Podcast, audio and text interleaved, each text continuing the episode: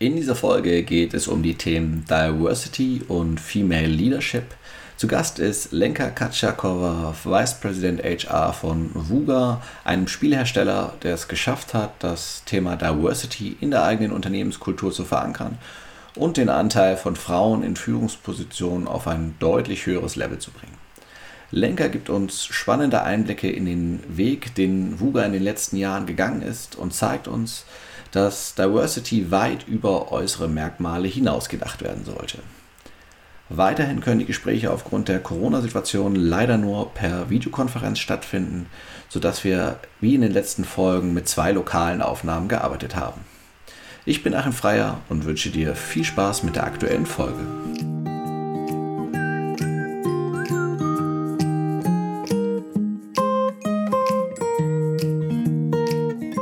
Du hörst Zufrieden arbeiten, den Podcast für Personaler und Entscheider im deutschen Mittelstand.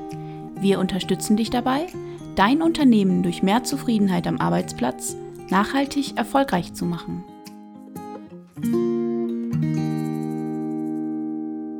Herzlich willkommen, Lenka Katschakova im Zufrieden Arbeiten Podcast. Du bist Vice President HR bei VUGA.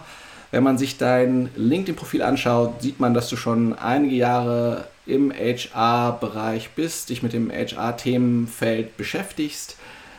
Kannst du die wichtigsten Stationen deiner Karriere kurz für uns einmal zusammenfassen und uns vielleicht einen Einblick geben, warum das Thema HR für dich interessant ist? Ja, gerne. Also hallo Achim und vielen lieben Dank für die nette Einführung. Wie schon gesagt, mein Name ist Lenka, Lenka Kaciakova. Ich komme ursprünglich aus der Slowakei, das hört ihr wahrscheinlich ein bisschen an der Art und Weise, wie ich spreche.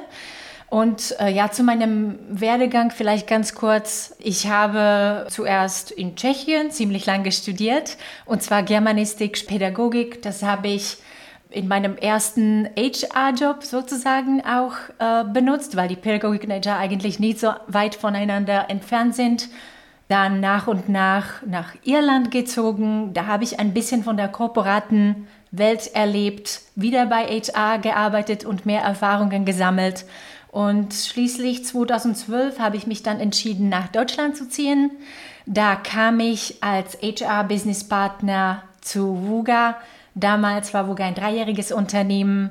Äh, einen enormen Erfolg hat man bei VUGA genossen und Dank dessen kann ich ja sagen, dass ich dann zusammen mit Wuga auch meine Rolle nach und nach entwickelt hatte, dementsprechend auf meinen Fokus. Und was ich bei HR immer spannend finde und fand, ist, wie viel oder wie wenig man auch machen kann. Also bei mir war das Themen Change Management, Führungsentwicklung, später kam dazu nachhaltige Arbeitsplatzkultur.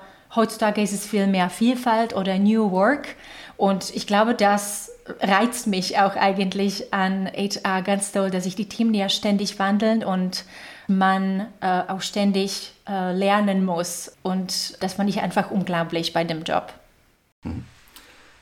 Ja, vielen Dank. Du hast das Thema Vielfalt gerade schon genannt als eines der Kernthemen, was im HR-Bereich vermehrt auftaucht. Das soll auch das Thema des heutigen Podcasts sein großes Buzzword in dem Zusammenhang ist ja das Thema Diversity. Was versteht ihr bei VUGA unter Diversity? Und aus dem Vorgespräch weiß ich, dass ihr den Fokus setzt auf Female Leadership in gewisser Weise. Was hat das damit auf sich und warum habt ihr diesen Fokus so konkret gesetzt? Also bevor ich diese Frage beantworte, ist es vielleicht gut, einfach zu erwähnen, dass VUGA ein Spielerunternehmen ist das hat dann ein paar Besonderheiten an sich. Also Wuga ist jetzt inzwischen zwölf Jahre alt. Wir haben ungefähr 300 Mitarbeiter von 50 Ländern und ich glaube, anfangs, wenn wir über Diversity gesprochen haben, war der Fokus vor allem eigentlich äh, diese interkulturelle Ebene. Es war uns wichtig, dass wir zuerst einfach nur weltweit heiern. Ich glaube, die Idee war natürlich auch sehr visionsgeprägt. Wir haben uns gesagt, naja, wenn wir eigentlich als Unternehmen weltweit Erfolg haben wollen, dann müssen wir auch weltweit anstellen. Das hat total Sinn gemacht.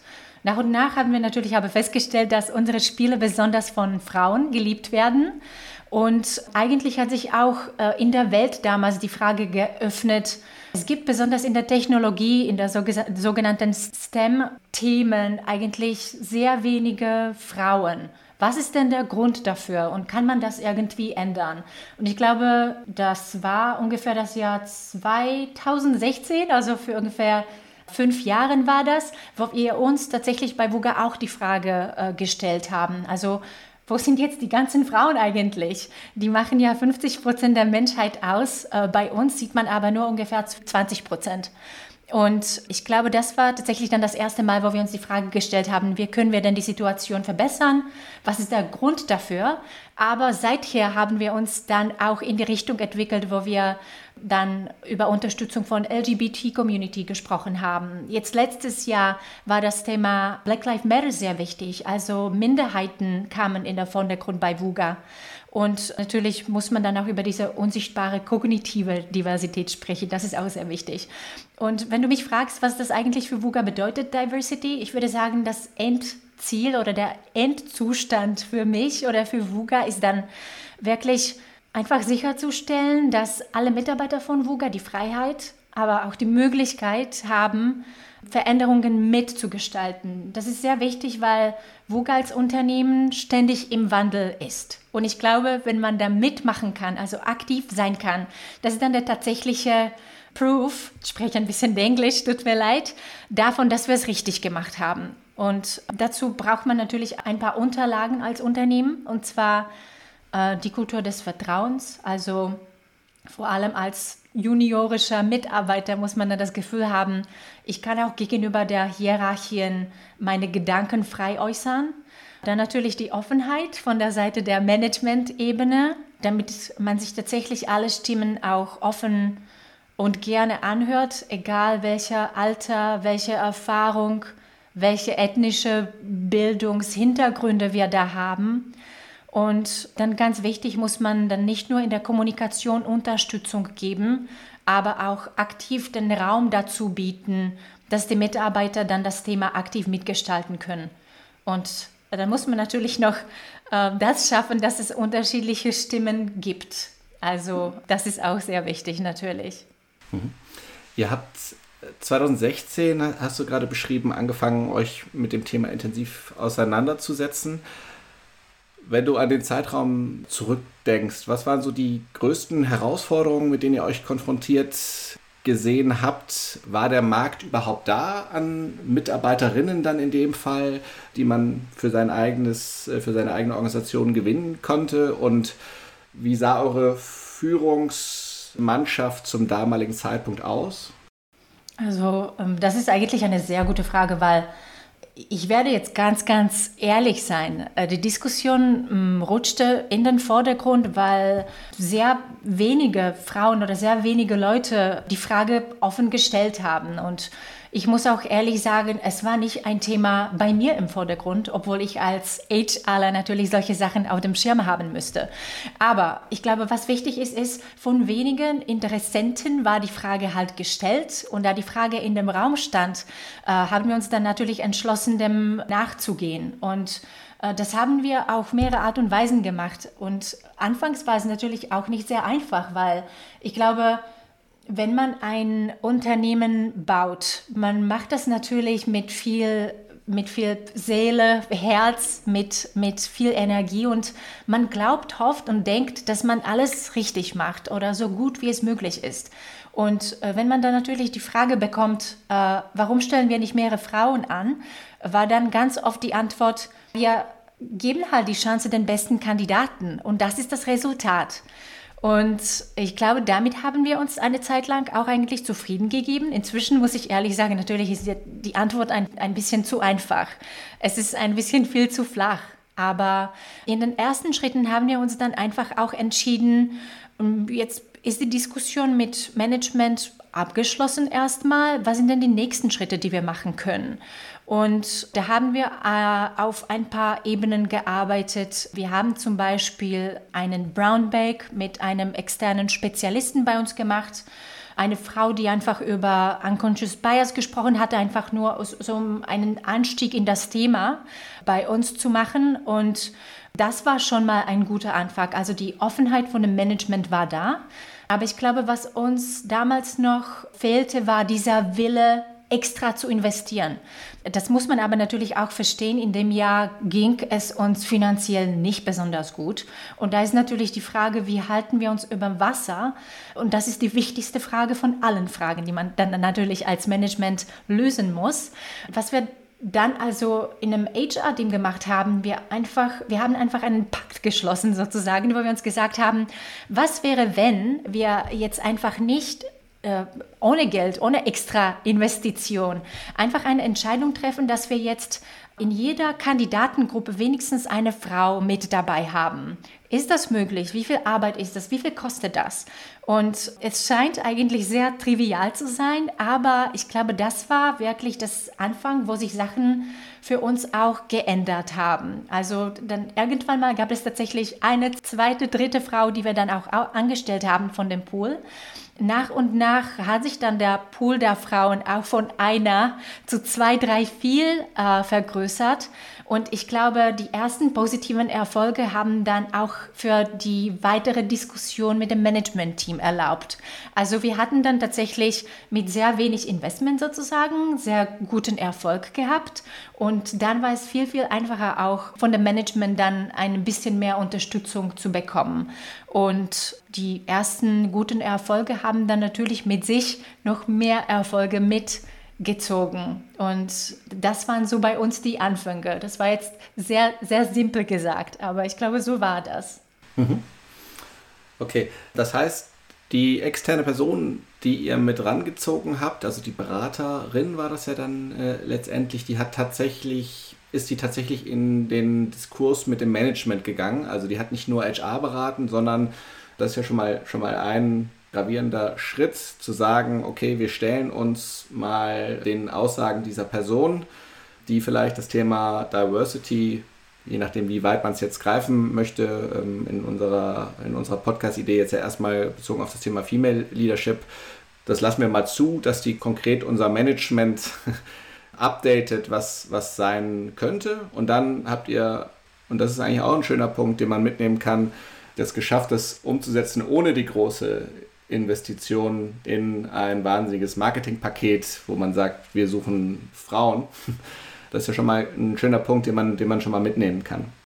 Achim, das waren die Anfänge, aber ich glaube, was ich jetzt auch heute nur realisiere, weißt du, man möchte immer gerne von 0 auf 10 sehr schnell kommen, aber ich glaube, der wichtigste Schritt ist dann tatsächlich von 0 auf 1 zu kommen. Also ich glaube, die, die Anfänge sind dann natürlich immer am schwierigsten. Die dauern auch lange, aber wenn das schon geschafft ist, dann ist alles andere viel, viel einfacher. Also ich glaube, genauso wie du es gesagt hast, es fing an mit der Coachability von dem Management-Team. Also es war wirklich wunderbar, dass sie offen dazu waren, bereit dazu waren, einfach zuzuhören und zu lernen. Man könnte sich natürlich auch ganz anders zu dem Thema stellen, oder? Und das war halt nicht der Fall. Und der Anfang hat, wie gesagt, mit sich noch viele, viele andere tolle Sachen dann mit, mit sich gezogen. Aber äh, du hast recht, das fing absolut mit dem Management an, eigentlich, die große Veränderung. Mhm. Wo steht ihr jetzt? Also, äh, was habt ihr erreicht? Das sind jetzt doch schon dann fünf Jahre, in denen ihr an diesem, an diesem Ziel arbeitet. Hat sich tatsächlich was verändert oder ist das irgendwann wieder im, im Sande verlaufen? Wo steht ihr jetzt? Ähm, also ich glaube, man kann heutzutage sagen, dass wir tatsächlich die Art und Weise, wie wir kommunizieren, unsere Prozesse, unsere Benefits, unser Angebot, unsere Kommunikation, aber ich meine die Ausstrahlung nach außen auch. also unser Employer Brand, alles dem angepasst worden ist, dass wir daran glauben, dass Diversität wichtig ist. Um ein paar sehr praktische Beispiele zu nennen, wie sich Sachen bei uns geändert haben zum Beispiel. Also ich habe schon diese Coachability-Sache erwähnt. Also Management möchte wirklich wissen, wie es Mitarbeitern geht, was können wir besser machen und arbeiten dann auch aktiv daran. Also es ist nicht nur dieses Zuhören, Dankeschön, und das war's aber auch schon. Aber Management bei Wuga hat auch einen Coach und es wird an Sachen aktiv gearbeitet. Und das ist wichtig von dem Mindset her. Dann äh, möchte ich erwähnen, dass wir auch bei VUGA sind, dass diese typische Rollenverteilung, das wahrscheinlich in anderen Unternehmen noch sehr sichtbar ist, bei uns nicht mehr so sichtbar ist. Also als Beispiel zum Beispiel kann ich mich erinnern, wie wir noch vor fünf Jahren einen Mitarbeiter hatten, der äh, einfach die Elternzeit nehmen wollte. Das war ein männlicher Mitarbeiter und äh, der meinte, ich möchte jetzt einfach sechs Monate mit meiner Familie äh, verbringen und ich kann mich erinnern, wir fanden das alles super toll und gleichzeitig sehr exotisch. Inzwischen ist ja die Sache so, dass wir viele, viele männliche Mitarbeiter haben, die sagen, egal ob ich jetzt in einer Managementposition bin, ich glaube, die Zeit mit der Familie ist wichtig, das gönne ich mir. Und wobei ich noch vor fünf, sechs Jahren vielleicht gehört habe, ach jetzt, diese weibliche Mitarbeiterin geht jetzt in die Elternzeit, jetzt wird sie länger fehlen, das ist natürlich schade.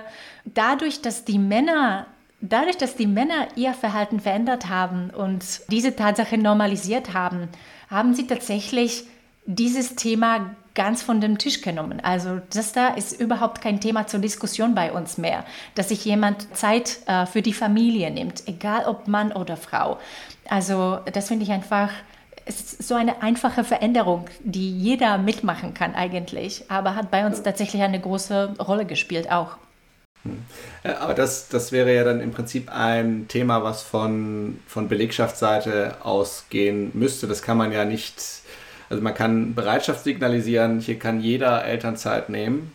Das ist ja auch, also das kann man ja gar nicht verhindern als Unternehmen am Ende des Tages, wenn jemand das möchte. Aber wenn man das nochmal offen signalisiert, schafft man vielleicht eher die Möglichkeit, dass es auch genutzt wird.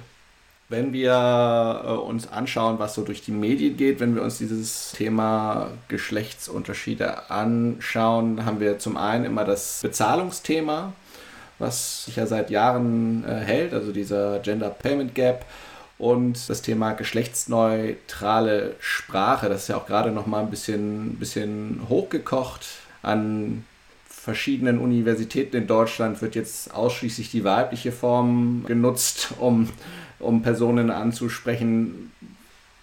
Also ihr habt wahrscheinlich auch viel mit englischer Sprache zu tun, da ist es ja etwas leichter, aber wie handhabt ihr es, wenn ihr auf Deutsch miteinander kommuniziert? Spielt das eine Rolle oder denkst du, das hat, wenn man eine Kultur hat, die sich dem etwas mehr geöffnet hat, spielt das keine große Rolle mehr? Wie ist da deine Einstellung? Weißt du was, jetzt kann ich meinen linguistischen Hut aufsetzen. Aus meinem Germanistikstudium kann ich tatsächlich nur sagen, die Sprache hat einen sehr großen Einfluss, wie man die Welt sieht. Also hundertprozentig. Ich glaube daran und ich habe viel zu viel darüber gelesen in, meinem, in meinen Studienzeiten. Und ich glaube, ich kann mich zu der deutschen Sprache im Moment nur bedingt äußern, weil unsere Firmensprache eigentlich Englisch ist. Aber das Problem ist nicht viel unterschiedlicher. Also als Beispiel, es war noch vor ein paar Jahren sehr populär, einfach eine Gruppe von Menschen als Geist anzusprechen. Ich glaube, das ist inzwischen viel weniger populär geworden, weil Geist ja eher die Männer dann anspricht als die Frauen in der Gruppe. Ich muss auch sagen, dass unsere Mitarbeiter zum Beispiel explizit darüber geworden sind in ihren E-Mail-Unterschriften, welche Pronomen sie dann bevorzugen. Dieses hers, she, they zum Beispiel.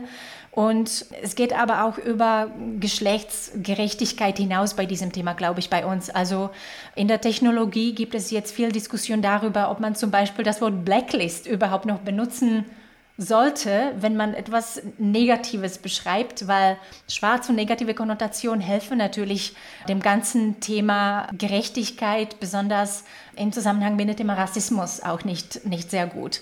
Und dazu möchte ich aber noch bemerken, bei VUGA haben wir ja ungefähr 60 Prozent Mitarbeiter, für die englische Sprache nicht die erste, vielleicht auch nicht die zweite Sprache ist. Trotzdem gibt es aber ein großes Interesse, sich so zu äußern, damit man halt möglichst ob objektive Weltanschauung irgendwie durch die Sprache schafft. Und unser wichtigster äh, Wert im Unternehmen ist auch Thoughtful Communication. Also die Art und Weise, wie wir zusammen kommunizieren, ist uns sehr wichtig. Obwohl es, wie gesagt, nicht einfach ist, wenn Englisch nicht die Muttersprache von, von einem Mitarbeiter ist. Aber ja, es ist sehr wichtig. Danke, dass du es angesprochen hast. Okay, das heißt, es hat eine gewisse Wertigkeit in der Organisation. Jetzt in eurem Sprachgebrauch eher die, die englischen Varianten und so wie es klingt, thematisiert ihr das tatsächlich auch aktiv und sprecht darüber, wo wollen wir hin mit der Sprache, mit, dem, mit der Zusammenarbeit. Du hast vorhin gesprochen, dass es ein bisschen das Ziel war, mehr Frauen allgemein in eure Organisation rein, reinzubekommen und auch mehr Frauen in die Führungsebene. Wie habt ihr das abgebildet, wenn du jetzt den Blick auf das Recruiting setzt oder den Blick auf die Besetzung von Führungspositionen? Was da ja durch die Medien geht, ist häufig, dass es eine Lösung über, über eine Quote geben muss. Insbesondere bei DAX-Konzernen wird das immer wieder, äh, immer wieder diskutiert. Wie steht ihr dazu? Wie habt ihr es geschafft? Was war euer Weg? Habt ihr eine Quote eingeführt oder wie, wie seid ihr vorgegangen? Hm. Also nur damit ich vielleicht ein bisschen legitimisiere, was ich jetzt zu sagen habe. In unserer Branche ist es eigentlich üblich, dass, die, äh, dass der Frauenanteil ungefähr um die 20 Prozent liegt. Bei VUGA ist es ja inzwischen so, dass wir 42 Prozent der Frauen in der Belegschaft haben. Und wenn ich mir alle Leute mit Managerial Zuständigkeiten anschaue, also alle Manager, alle Leader, egal in welcher äh, Führungsebene, egal in welcher Hierarchie, 35 Prozent davon sind Frauen. Also ich glaube, da haben wir uns eigentlich wirklich in eine sehr gute Richtung entwickelt. Und die Art und Weise, wie wir es gemacht haben, also es ist schwer jetzt irgendwie den Anfangspunkt zu finden, aber ich glaube, vor allem ist es wichtig, als Unternehmen herauszufinden, für, für wen wollen wir eigentlich attraktiv sein, also wen wollen wir anziehen. Wenn wir jetzt über das Thema Frauen sprechen, wissen wir natürlich, dann ist es wichtig, sich unsere Benefits anzuschauen. Sind die tatsächlich auch frauengerecht? Dann ist natürlich das Thema über Gehälter und die Art und Weise, wie Frauen verhandeln oder verhandeln wollen und können, natürlich auch das Thema. Also bei uns waren dann die Schritte, sich einfach unsere Benefitsliste anzuschauen und sehen, benachteiligen wir bei einigen die Frauen. Und wir haben festgestellt, ja, doch. Wir hatten zum Beispiel ein Benefit, bei uns heißt das Educational Budget, also für die Bildung bekommt jeder Mitarbeiter ein Budget von einer bestimmten Summe. Aber dann haben wir auch gesagt, wenn du aber nicht für WUGA aktiv arbeitest im Moment, also zum Beispiel im Falle von Elternzeit, dann hast du keinen Zugriff auf dieses Benefit. Es klingt so logisch, oder? Irgendwie von der Business-Perspektive. Aber dann haben wir uns gedacht, aber warum? Ich meine, ich, es nimmt uns nichts weg, wenn wir jetzt sagen, die Mütter verdienen absolut diesen Education Budget auch. Also das war ein Beispiel von Änderungen, die wir gemacht haben, wenn wir uns unsere Benefits äh, angeschaut haben. Dann war es aber auch zum Beispiel die Art und Weise, wie wir äh, kommunizieren. Ich glaube, heute braucht man nicht mehr zu erwähnen, wenn man äh, zum Beispiel die äh, Job Description schreibt. Es gibt inzwischen Systeme, Gender Bias Decoders, die sich dann den Text anschauen können und dann einfach highlighten können. Das klingt jetzt ein bisschen viel zu männlich, das klingt jetzt ein bisschen viel zu weiblich. Also das benutzen wir natürlich auch.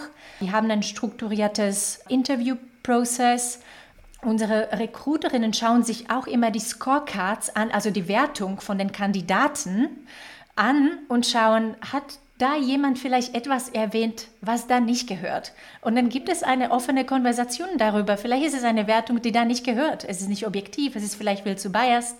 Und also ich glaube, das sind nur ein paar Beispiele, um die zu nennen. Und ich glaube, als Resultat, wenn man sich jetzt unsere Webseite anschaut, da würde man einfach herausfinden, viele Leute, Frauen, Männer, können sich da irgendwie in den Bildern finden. Ich glaube, es ist sehr willkommen, freundlich, offen, multikulturell. Und ich glaube, das ist auch ein wichtiger Punkt. Wenn, wenn sich die Firma dann nach außen präsentiert, man, man sieht, man könnte da hingehören. Mhm. Okay, die Frage ist dann immer, fängt man das an, nach außen Multikulturalität darzustellen und auch Geschlechtergerechtigkeit in, in dem Sinne, wenn es noch nicht so ist, um auf diesen Zustand hinzuarbeiten, weil man damit ja den aktuellen Zustand eigentlich nicht beschreibt. Wie habt ihr das gemacht? Also habt ihr sozusagen. ja, ja, ja. Also ich glaube, man muss da ein bisschen zaubern können und müssen. Also ein Beispiel, ich äh, würde jetzt zum Beispiel jemanden rekrutieren, vielleicht jetzt nicht im Moment, aber so zwei Jahre zurück, für eine Position von einem Backend-Ingenieur. Was mache ich jetzt, wenn ich bei uns, bei VUGA, keinen weiblichen Backend-Ingenieur habe? Ich glaube, dann ist einfach nur fair zu sagen, dann nehme ich einfach jemand anders, der halt diese Diversität in die Interviewrunde mitbringen kann. Egal ob Backend-Ingenieur, Frontend-Ingenieur äh, oder jemand aus einem anderen Bereich des Unternehmens. Es ist einfach wichtig, dass wir uns als Firma so präsentieren, dass die Frauen dahin gehören. Und es mag nicht äh, hundertprozentig die Wahrheit widerspiegeln, aber ich glaube, das ist einer der Wege, wie man dann die Sachen verbessert, weil irgendwo muss man doch anfangen. Ein anderes Beispiel wäre dann natürlich, wir sagen, wir haben jetzt auf unserer Webseite irgendwie Platz für fünf Interviews, weil wir natürlich zeigen wollen, dass wir als Unternehmen irgendwie viele Talente haben. Wenn wir jetzt ganz proportional und statistisch handeln würden, würde das natürlich bedeuten, dass da irgendwie statistisch vielleicht eine, zwei Frauen dazukommen und das war's. Das würde uns aber nicht weiterhelfen. Also ich glaube, es ist völlig in Ordnung, jetzt zu sagen, naja, dann laden wir aber natürlich auch unseren Mitarbeiter aus einem anderen Land, von einem, aus einer anderen ethnischen Herkunft, weil das ist, was wir eigentlich repräsentieren wollen. Und ich glaube, das ist eigentlich einer der Wege. Ich finde, es ist in Ordnung und uns hat es auch praktisch sehr geholfen.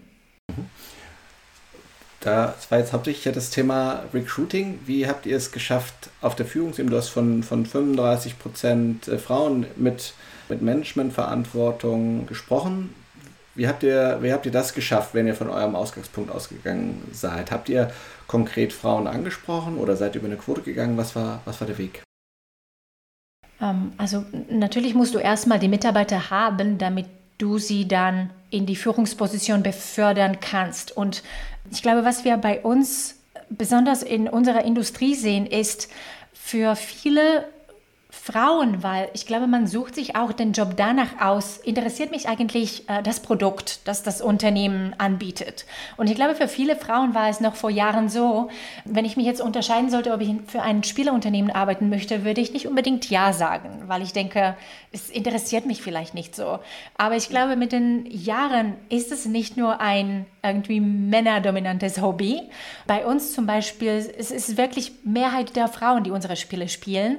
Und ich glaube, das zeigt sich dann tatsächlich auch an dem Interesse. Also ich kann jetzt zum Beispiel sagen, dass wir ja, in den letzten Jahren zum Beispiel 50-50 von den Mitarbeiterinnen versus Mitarbeiter geheiert haben, die aber irgendwie jetzt in den 20ern sind. Und wenn man sich jetzt einfach so eine Pyramide anschaut, würde man das feststellen, je jünger äh, man sich dann die Mitarbeiter anschaut, desto größer ist dann die Proportion von Frauen. Also damit möchte ich dann sagen, dadurch, dass man natürlich auf der Führungsebene auch eine bestimmte Erfahrung haben muss, sehe ich total, dass wir innerhalb von wenigen Jahren genau diese jungen Talente, von denen wir mehr und mehr in unserem Unternehmen haben, dann auch mehrere und mehrere dann in der Führungspositionen haben werden. Aber zu deiner Frage, wie fängt man an? Ich glaube, meine Erfahrung war tatsächlich einfach zu schauen, okay, jetzt habe ich in meinem Team ein paar Leute, die, finde ich, sehr geeignet wären, irgendwann mal ein Manager zu werden. Was wäre ich, wenn ich einfach die Frage stelle? Weißt du, wenn ich das irgendwie als Manager zuerst anstoße, anstelle zu warten, dass mich die Person anspricht. Also jetzt möchte ich nicht unbedingt in die Richtung von äh, Generalisierungen, wie sich Frauen verhalten oder Männer verhalten, gehen, aber ich glaube, was tatsächlich geholfen ist, war einfach mit einer Mitarbeiterin zu sprechen und sie sagen, du, ich sehe dich irgendwann mal, weil deine Werte so, so richtig sind und so mit WUGA übereinstimmen, dass du in zwei Jahren vielleicht nicht sofort eine Führungsposition haben könntest. Und denk darüber nach und vielleicht arbeiten wir nach und nach zusammen irgendwie an einem Plan, wie du dich in die Richtung dann entwickeln kannst. Da muss ich auch noch sagen, ich glaube, für viele Manager ist dann der Blocker, naja, was ist aber, wenn ich keine Führungsposition habe? Ich möchte ja keinem was versprechen. Und ich glaube, dann ist einfach nur fair zu sagen, es ist mir wichtig, dass ich dir die Möglichkeit, sich zu entwickeln, anbiete. Es kann ja sein, dass du dann nicht bei VUGA ein Manager sein wirst, aber ich möchte dir die Möglichkeit nicht vorenthalten, nur weil ich nicht weiß, ob es die Position bei uns gibt. Und ich glaube, den Schritt muss man dann auch gehen und, und zu sagen, ja, vielleicht verliere ich das Talent für VUGA, aber ich habe einen tollen Manager entwickelt. Ich glaube, das ist auch was wert. Mhm. Okay, das heißt im Endeffekt braucht das Ganze Zeit, ja, und das würde ja fast bedeuten, dass eine Quote unter Umständen nicht der beste Weg ist, weil man damit ja aus Menschen, die vielleicht noch nicht so weit sind, sofort versuchen würde, Manager äh, zu machen. Kann man das so ein bisschen rausziehen? Also wenn man über die Quote spricht, da habe ich auch eine spezifische Erfahrung gemacht und ich glaube, das prägt dann natürlich auch meine Ansichten da.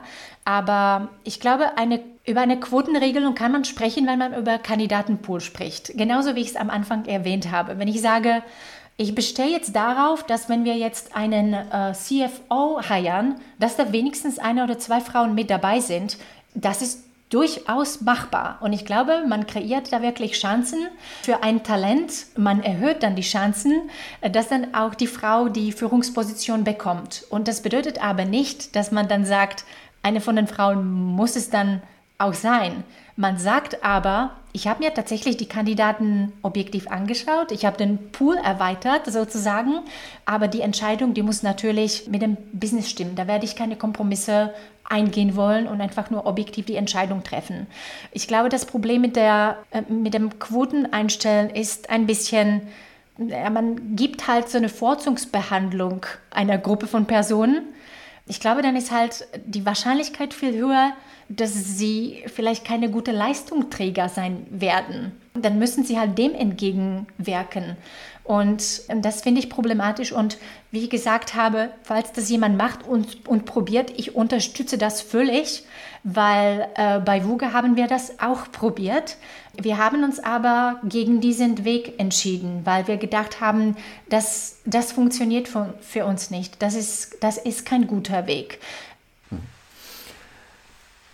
Kommen wir mal auf, gehen wir mal den Blick etwas, etwas weiter äh, wenn wir uns Deutschland anschauen, dann haben wir ja in vielen Organisationen auch Organisationen, die, die wir begleiten, teilweise noch sehr festgefahrene, männlich besetzte Managementrunden.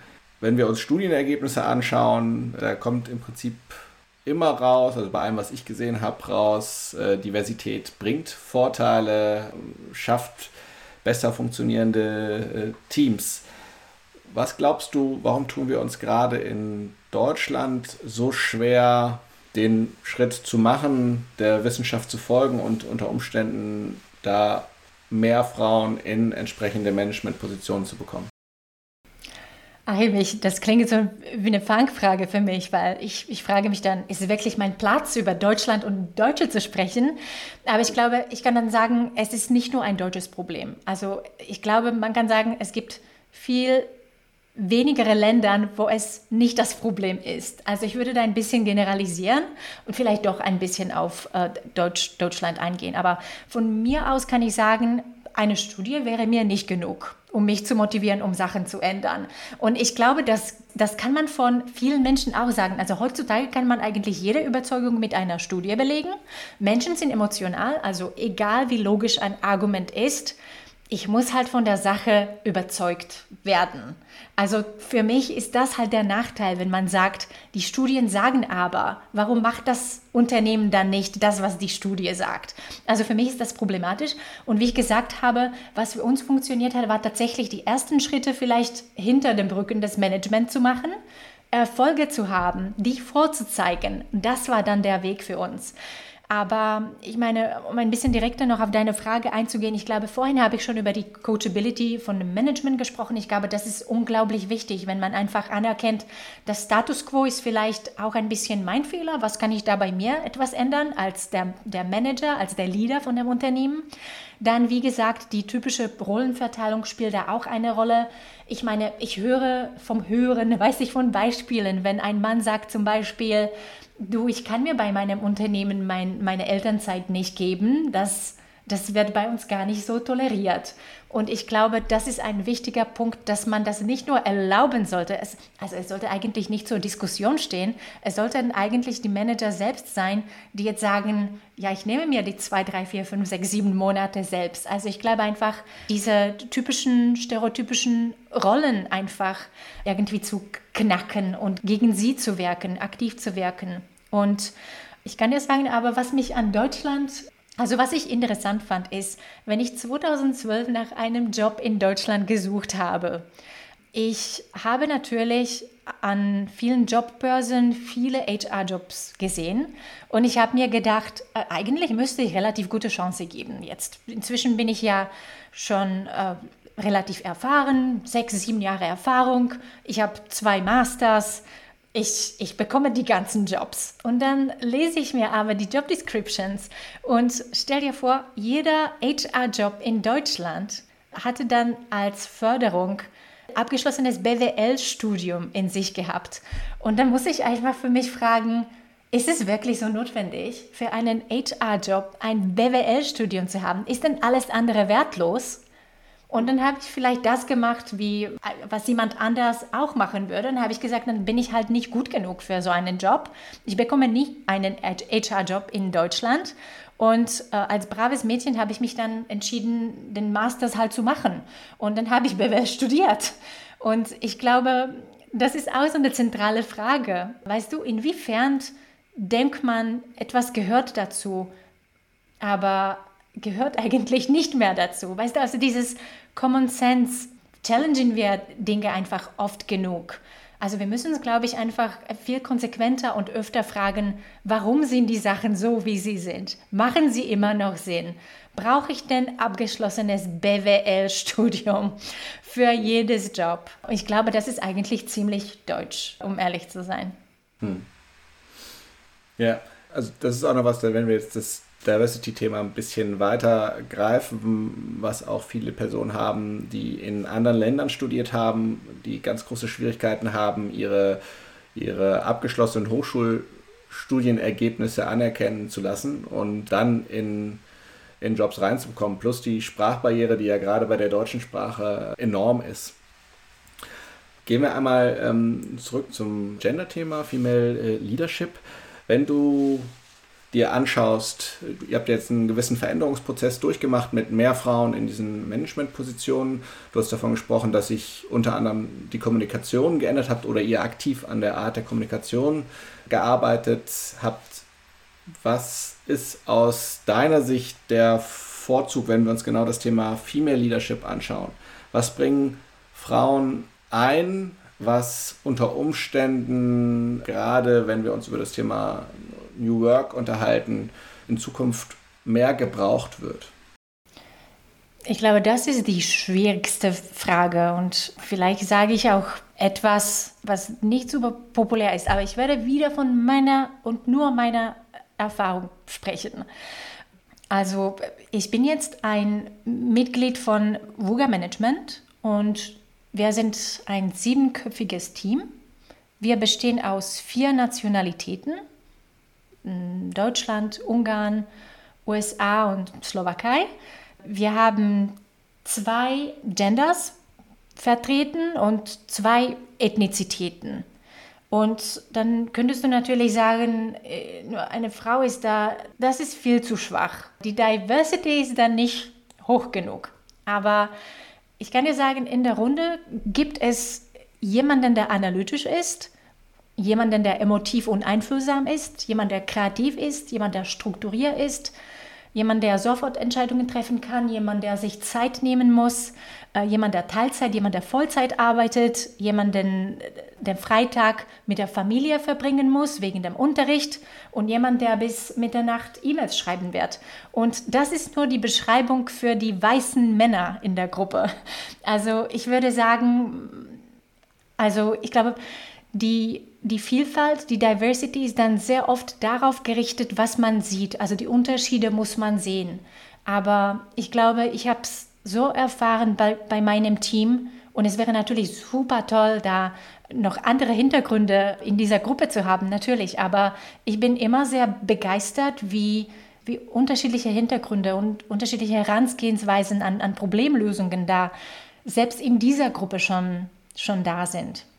Aber ich glaube, was ich, was ich noch erwähnen möchte, ist, wenn du darüber sprichst, natürlich, es gibt viel mehrere Männer in der Führungsposition. Und wenn man sich natürlich dann auswählen soll, mit wem man arbeiten möchte, sucht man dann immer nach jemandem, der seinem Bild entspricht, oder? Also dann hat man natürlich Organisationen, wo der männliche Manager viele Männer vielleicht anstellt. Das ist jetzt ein bisschen zu einfach, aber jetzt gehe ich einfach in die Richtung.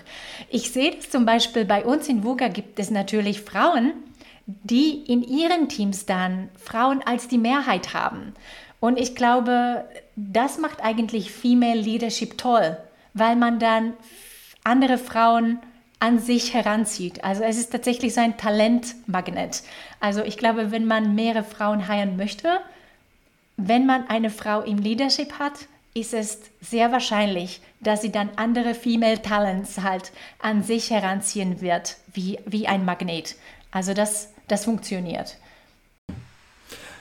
Wenn du die Eigenschaften deines Teams von eben beschreibst und ich fand den Ansatz sehr interessant, dass du davon weggehst, Diversity anhand der äußerlichen äh, Charakter äh, oder Merkmale festzumachen, sondern eher sagst, was sind die Herangehensweise an Probleme, was sind die, was sind die Hintergründe und was bringen diese Hintergründe ins, ins Team mit ein. Wäre das aus deiner Sicht etwas, wie man zukünftig Recruiting und auch Positionsbesetzung betreiben sollte? Also, dass man sich konkret anschaut, wie löst diese, Pro diese Person ein Problem und haben wir diese Fähigkeit in unserem Management-Team oder auch in unserem, in unserem produzierenden Team, haben wir diese Fähigkeit da schon und nehmen wir dann lieber jemanden anderen, der einen neuen Blick mit reinbringt. Und eine zweite Frage möchte ich noch anhängen. Wenn wir von Diversität, von Hintergründen und auch von, von Problemlösungsansätzen gehen, haben wir dann nicht die Gefahr, dass in dem Team das Teamgefühl in gewisser Weise verloren geht, weil diese Kulturen und auch die Problemlösungsansätze aufeinander clashen, wenn man so will? Also zuerst zu der zweiten Frage. Ich glaube, hundertprozentig ein diverses Team braucht mehr Arbeit. Es braucht mehr Zeit für Alignment. Es braucht mehr Zeit, sich sprachlich, selbst sprachlich zu verstehen. Also natürlich, es braucht mehr Zeit, aber ich glaube, der Vorteil ist, und das sehe ich bei meinem Team auch, die sieben unterschiedlichen Herangehensweisen repräsentieren so wunderbar unterschiedliche Gruppen von Mitarbeitern bei uns. Und die Vorteile von, von einem diversen Management-Team sind dann, wenn ich jetzt zum Beispiel eine schwierige Frage, schwierige Kommunikation vielleicht an meine Mitarbeiter weiterleiten muss, dann möchte ich gerne wissen, ob ich dann die richtige Note finde. Und wenn ich da, wenn ich dann die Kommunikation irgendwie selbst gestalten müsste, ich weiß, ich würde wahrscheinlich ähm, 70 Prozent der Mitarbeiter nicht gut ansprechen. Also ich freue mich dann sehr, dass ich dann sechs andere Kollegen da habe, die sagen dann, du, das das würde ich aber so verstehen und das mag ich nicht so. Also ich glaube, durch die Konflikte muss man auch gehen. Es ist wichtig für die Kollaboration und der Resultat ist dann wirklich aber, dass die Sachen dann besser sind. Und das bedeutet dann im Nachhinein aber weniger Arbeit mit anderen Sachen. Weißt du, was ich meine? Also man muss wirklich viel mehr anfangs investieren, zugegeben. Aber die Früchte der Arbeit äh, sind dann umso größer, weil man halt durch die Diversität viel näher den Mitarbeitern auch liegt. Und das ist für ein Unternehmen wie VUGA zum Beispiel total wichtig. Okay. Wenn wir abschließend uns anschauen, eine Organisation, die das Thema vorantreiben will. Vielleicht das Thema Female Leadership, vielleicht auch das Thema Diversität, so wie wir es jetzt am Ende deutlich breiter uns angeschaut haben. Was wären aus deiner Sicht die wichtigen ersten Schritte, darüber haben wir auch gesprochen, dass es wichtig ist, den ersten Schritt zu gehen und nicht gleich auf die Zehn kommen zu wollen. Was sind aus deiner Sicht gute Ansätze, um diesen Schritt in Richtung mehr Diversität, vielleicht auch in Richtung mehr Female Leadership gehen zu können? Also ich glaube, es, ich, ich würde dann unterschiedliches an Management und unterschiedliches an HR weiterleiten. Und wenn ich mich jetzt in die Perspektive von HR hinsetze, dann würde ich sagen, öffnet das Thema mit dem Management und schaut, wo ihr seid. Vielleicht seid ihr viel, viel näher, als ihr denkt. Das Thema ist halt nur nicht ein Thema gewesen, weil eben andere scheinbar wichtigere Themen zu lösen da sind. Falls ihr aber vielleicht das Gefühl habt, die Unterstützung von dem Management ist nicht da, wo ich sie gerne haben möchte, dann würde ich einfach sagen, schaut nach diesen low-hanging fruits. Wo kann ich selber von meiner Position mit der Macht, die ich habe, und HR hat eigentlich sehr viel Macht, kleine Änderungen machen, kleine Gewinne schaffen, kleine Erfolge vorzeigen, weil, wie ich vorhin gesagt habe, diese zu haben, das ist tatsächlich eine sehr gute Basis, um die Diskussion dann wieder zu öffnen. Und also falls in dem Management halt die, die Recherchen und die Studien nicht genug sind, das kann sehr gut funktionieren, das kann ich sagen. Dann, ich glaube, mein zweiter Ratschlag wäre, ein Fokus ist sehr gut. Ich weiß, heutzutage ist es ja so, wenn man sich auf Feminismus viel zu viel konzentriert, dann sagt man aber, wo ist der Platz für die rassistischen Themen oder Rassismusthemen? Wenn man sich darauf konzentriert, das ist die Frage, aber was ist mit Kolorismus? Wenn man sich darauf konzentriert, sagt man ja, aber die Intersektionalität, eigentlich müsste jeder bedient werden, jeder müsste unterstützt werden. Und das stimmt total. Natürlich stimmt das alles.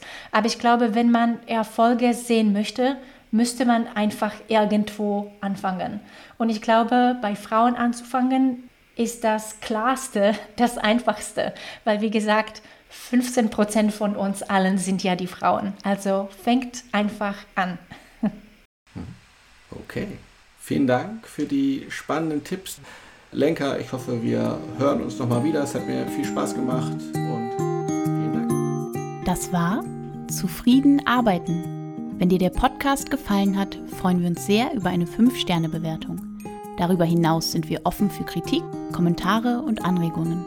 Schick uns hierzu doch einfach eine Mail an podcast.consulimus.de. Am meisten aber freuen wir uns über eine persönliche Weiterempfehlung und wenn du auch bei der nächsten Folge wieder einschaltest.